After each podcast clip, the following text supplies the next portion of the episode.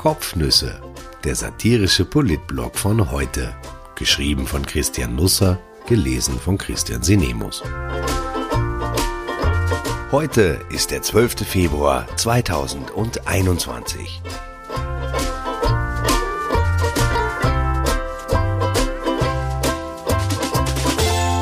Von den Socken, eine Hausdurchsuchung und eine Heimsuchung, Österreich auf Selbstfindung. Schade, dass gestern kein Opernball stattfinden konnte. Ich hätte die eigene Feststiege mit den Geimpften gerne gesehen. Das ORF-Interview dort hätte in etwa so laufen können. Herr Vollholler, Sie als Vizepräsident des Briefmarkenvereins Oberdimpfelwang Süd und Ihre bezaubernde Gattin sind ja schon geimpft. Können Sie unseren Zuseherinnen und Zusehern verraten, wie es dazu kam? Gerne, aber lassen Sie mich vorab betonen, dass ich mich nicht vorgedrängt habe. Meine Funktion als Vizepräsident des Briefmarkenvereins Oberdimpfelwang Süd bringt es mit sich, dass ich gewisse repräsentative Aufgaben wahrzunehmen habe. Ich wollte bei diesen gesellschaftlichen Anlässen niemanden gefährden. Selbstverständlich. Aber Ihre Funktion als Vizepräsident des Briefmarkenvereins Oberdimpfelwang Süd birgt ja auch einige Gefahren, oder? Ja, natürlich. Die weltgrößte Pandemie seit dem spanischen Gerippe stellt alle Briefmarkenvereine vor große Herausforderungen. Was ist das größte Risiko dabei? Die ganzen Speichelleckereien natürlich. Wir sammeln Briefmarken ja nicht nur, einige werden auch eingeklebt. Das Anlecken ist in der gegenwärtigen Situation immer ein Drahtseilakt.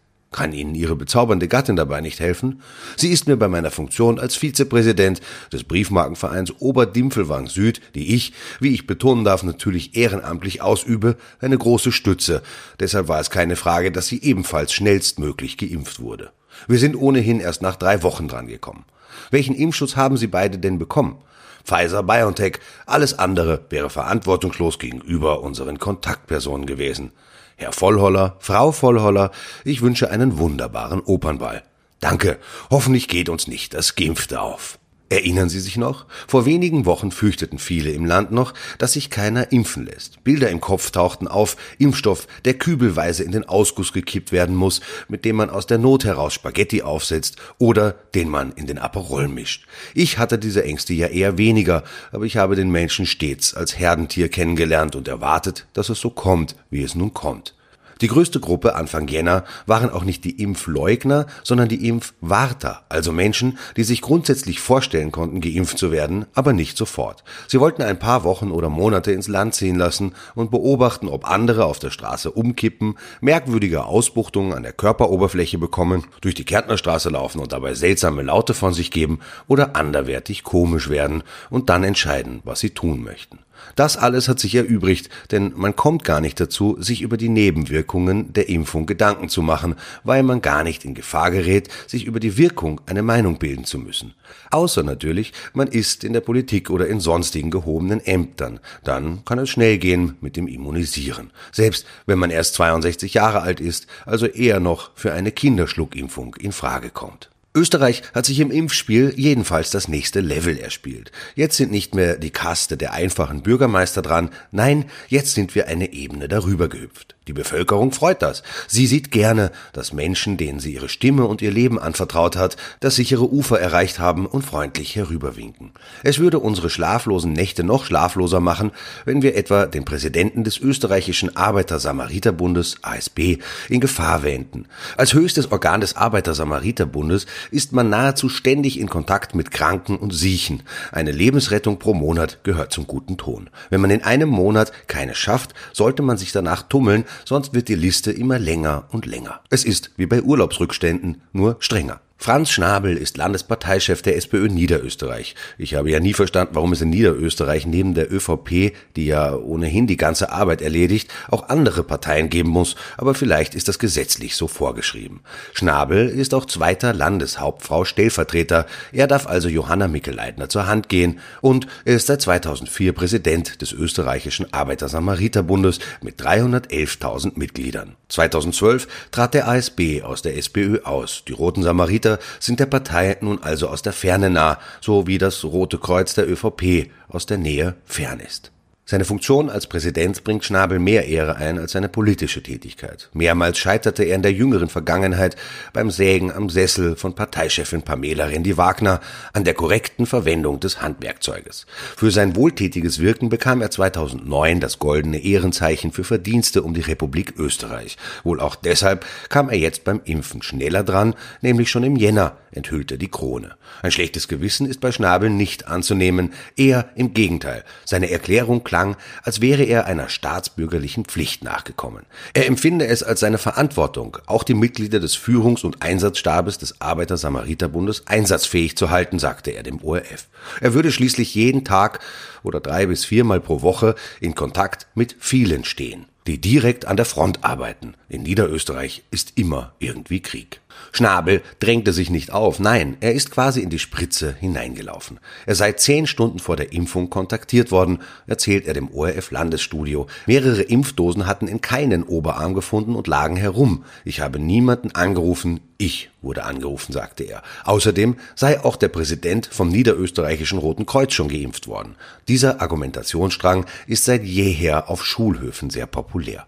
Man kann das Einschießen einer Fensterscheibe damit erklären, dass der Peppi von der Nachbarklasse im vorigen Monat genau die Scheibe daneben getroffen hat. Randy Wagner hat auch einen ziemlichen Flohzirkus beieinander, muss man sagen. Auch in der SPÖ kann man sich die Verwandtschaft eben nicht aussuchen. Politiker werden geimpft, Krebspatienten nicht. Die 55-jährige Hannelore aus Niederösterreich schrieb jetzt einen Brief an den Kanzler. Sie hat Brustkrebs mit Metastasen, ist Hochrisikopatientin. Das vergangene Jahr hat sie über weite Strecken bei Ärzten im Spital oder krank daheim verbracht. An eine Impfung kommt sie nicht.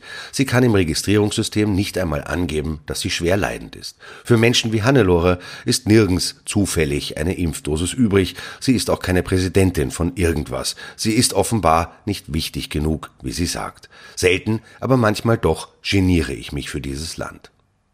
Gestern fand bei Gernot Blümel eine Hausdurchsuchung statt. Genau genommen war es eine Nachschau, weil der Finanzminister die Behörden freiwillig in seine Wiener Wohnung ließ. Ich habe zu den Vorgängen eine recht triviale Meinung. Ich bin in allen Fällen und natürlich auch in diesem dafür, dass aufgeklärt wird, nicht ein bisschen, sondern alles und das mit sämtlichen Mitteln, die legal zur Verfügung stehen. Es soll Ermittlungen und Einvernahmen und Hausdurchsuchungen geben, Untersuchungsausschüsse und parlamentarische Debatten, Anklagen, Prozesse. Es soll jeder Stein umgedreht werden und über alle alle Vorgänge darf nicht nur, sondern soll unbedingt in Medien berichtet werden. Nein, Österreich ist kein Schurkenstaat, wir sind viel zu schlampig dafür. Ich finde es immer wieder erstaunlich, wie dieses Land per SMS und WhatsApp regiert und dirigiert wird. Österreich eine Smartphonokratie. Diese Vermischung aus privatem und beruflichem, auch auf offiziellen Kommunikationsmitteln des Staates, ist toxisch. Das ist keine Erfindung der Türkisen, sie leben es nur ungenierter aus. Gleichzeitig war ich immer mit einem fast kindlichen Grundvertrauen in die Justiz ausgestattet. Diverse eigene Erlebnisse, Vorkommnisse und Beobachtungen der letzten Zeit aber haben mich ins Grübeln gebracht gemacht. Erst am Mittwoch malte eine Staatsanwältin im Rahmen ihrer Befragung im Ibiza-Ausschuss ein Sittenbild einer Justiz, die parteipolitischer erscheint als die Parteipolitik. Es drängen sich Fragen auf. Warum wurde Gernot Blümel nicht darüber informiert, dass er beschuldigt ist? Warum wurden die Namen all jener, die von der Wirtschafts- und Korruptionsstaatsanwaltschaft als Beschuldigte geführt werden, auf Twitter öffentlich gemacht, ehe die Betroffenen davon Kenntnis erlangen? Wo kommen plötzlich und zufällig all diese SMS her, die in den Medien auftauchen und für die deren Publizieren natürlich alles spricht. Mir geht es gar nicht um die Person Gernot Blümel. Er ist aus freien Stücken Politiker geworden und wurde nicht mit der Honigroute ins Amt des Finanzministers gelockt. Ich finde nur, die Justiz hat mittlerweile einen mindestens so großen Transparenz- und Reformbedarf wie die Politik. Es darf nicht der Hauch eines Verdachts auf sie fallen, dass hier ein politisches Schattenreich agiert. Gerade auch deshalb kann ich nicht in das Jubelgeheul mancher einstimmen, das sich gestern auszubreiten begann. Ich schone Politiker hier nicht, egal von welcher Partei. Aber etwas stößt mich ab. Da rede ich jetzt gar nicht von so Trivialitäten wie der Unschuldsvermutung. Mir graut einfach auch vor den Folgen.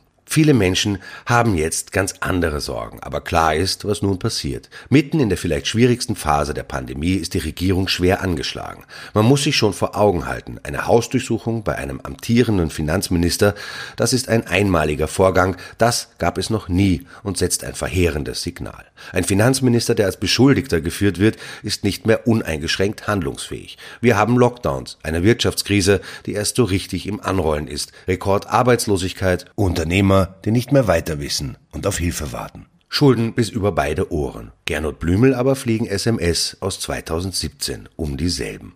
Gemanagt wird die Krise von einer Regierung, deren einziger Kit noch ist, dass beide beteiligten Parteien keine Lebensalternativen haben. Das erinnert an die Große Koalition, ehe sich VP-Vizekanzler Wilhelm Molterer 2008 zum Es reicht aufraffte und unterging. Es sagt viel aus, dass, wie schon bei Karl Nehammer im Parlament, auch gestern keine Unterstützung vom Koalitionspartner für Gernot Blümel anzunehmen war. Für die Grünen würde das Ausscheiden aus der Regierung vielleicht das Ende bedeuten. Jedenfalls aber wären sie für viele Jahre lang weg von der Macht. Der ÖVP wiederum kam gestern Abend sogar die FPÖ als möglicher Partner abhanden. Unter Kurz, sagte Parteichef Norbert Hofer, werde es keine blaue Beteiligung an der Regierung mehr geben. Wenn jetzt die Roten auch noch schwächeln, bleibt der ÖVP nur mehr eine Dreierkoalition mit Neos und Bierpartei. Trotzdem, um es deutlicher zu sagen, ohne Pandemie und der daraus abzuleitenden Staatsverantwortung hätten die Grünen spätestens jetzt die Koalition zum Platzen gebracht. Ich möchte nicht ausschließen, dass dies jederzeit passieren könnte. Ich wünsche ein wunderbares Wochenende. Es steht unter dem Schutz einer neuen Ausheckung des Gesundheitsministeriums, vor der ich vor allem den Titel liebe.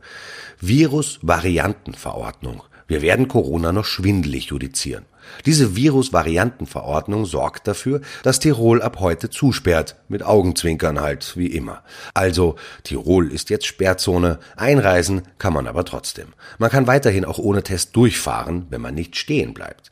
Ganz so ist es auch wieder nicht. Stehen bleiben darf man nämlich trotzdem, etwa für eine Pinkelpause. Wer aus Tirol raus will, braucht jetzt einen Test. Zumindest theoretisch. Urlaubsreisende können den Test 24 Stunden nachreichen. Geschäftsreisende können sich dafür länger Zeit lassen. Drei oder fünf oder neun Tage. Wurscht. Wer einen beruflichen Grund für seine Reise nachweisen kann, muss überhaupt nicht in Quarantäne. Stellte ich gestern zu meiner Überraschung fest. Wenn Sie also, sagen wir einmal, von den Seychellen zurückkommen und glaubhaft machen können, dass Sie beruflich dort waren, also vielleicht groß ins Muschelgeschäft einsteigen wollten, dann können Sie sich in Österreich bewegen. Ab dem ersten Tag. Kein Wegsperren, keine einzige Stunde, kein Freitesten, nichts. Vielleicht ist das alles aber ohnehin hinfällig, denn jetzt graben uns die Deutschen das Wasser ab. Schlagzeile gestern, Söder fordert die Einstufung Österreichs als Mutationsgebiet. Was für ein Satz. Du Mutant wird vielleicht doch noch das Schimpfwort 2021. Bei Grenzübertritt fährt man jedenfalls bald vom Freistaat Bayern ins Mutationsgebiet Tirol. Auf Werbeplakaten für den Fremdenverkehr stelle ich mir das schwierig vor. Schräge Zeiten. Da passt unsere erste Goldene bei der Ski-WM dazu. Ein Mann namens Kriechmeier war der schnellste.